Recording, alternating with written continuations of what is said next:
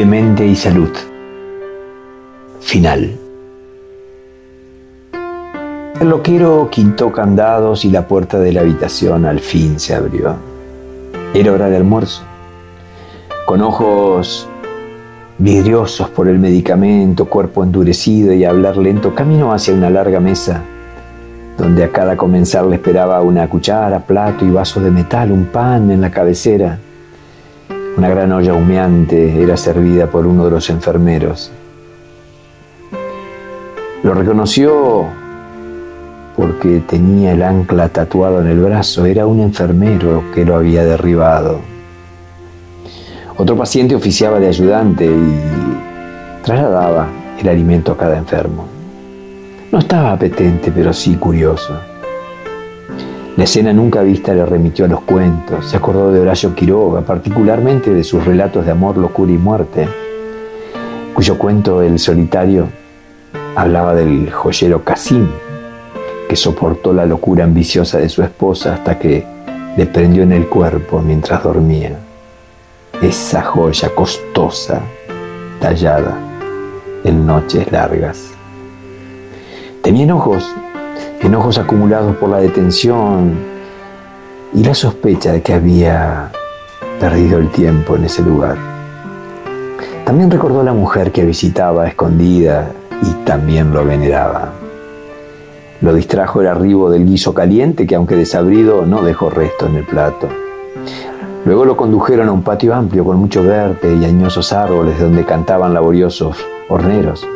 Se sentó en un banco de plaza y observó el triste deambular de los pacientes, perdidos, con rictus en su cara, algunos sin dientes, ropaje sucio y fumando hasta las uñas. Estas coloreadas de marrón y negro de tanto tabaco. También observó que algunos recibían visita. Se preguntó por su familia y otra vez volvió el recuerdo de los besos inagotables de la prohibida amada. Hacia él se dirigió un hombre ágil y cuando estaba encima descubrió a su hermano. Su hermano, que lo abrazó fuerte y con afectos. Aquí vinimos para llevarte, le dijo de inmediato. Ante esto sus ojos perdieron letanía y el brillo medicamentoso se borró de inmediato.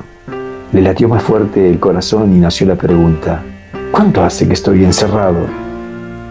Tres meses, le contestó de inmediato. El enfermero del ancla tatuado por primera vez mostró su sonrisa y los acompañó hasta la salida. El padre sentado sobre el guardabarro del auto lloró al verlo y se tapó la cara, pero pudo darle el beso que su orgullo campero le impidió desde que era niño. Ya en viaje de retornos, el hombre mayor de escasos palabras le confesó haber visto cuánto libro había leído y la abundante escritura que guardaba.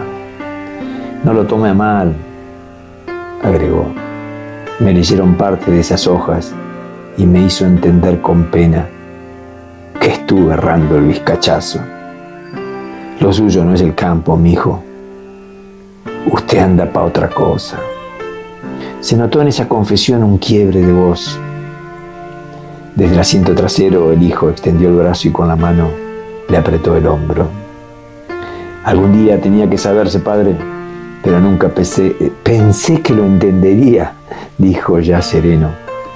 El padre se dio vuelta y agregó, limpiamos sin su, permiso ese altillo desprolijo y escondido, pero le preparamos el cuarto grande de la galería con estantes y pusimos bajo la ventana el viejo escritorio del Tata para que lea y escriba como se debe.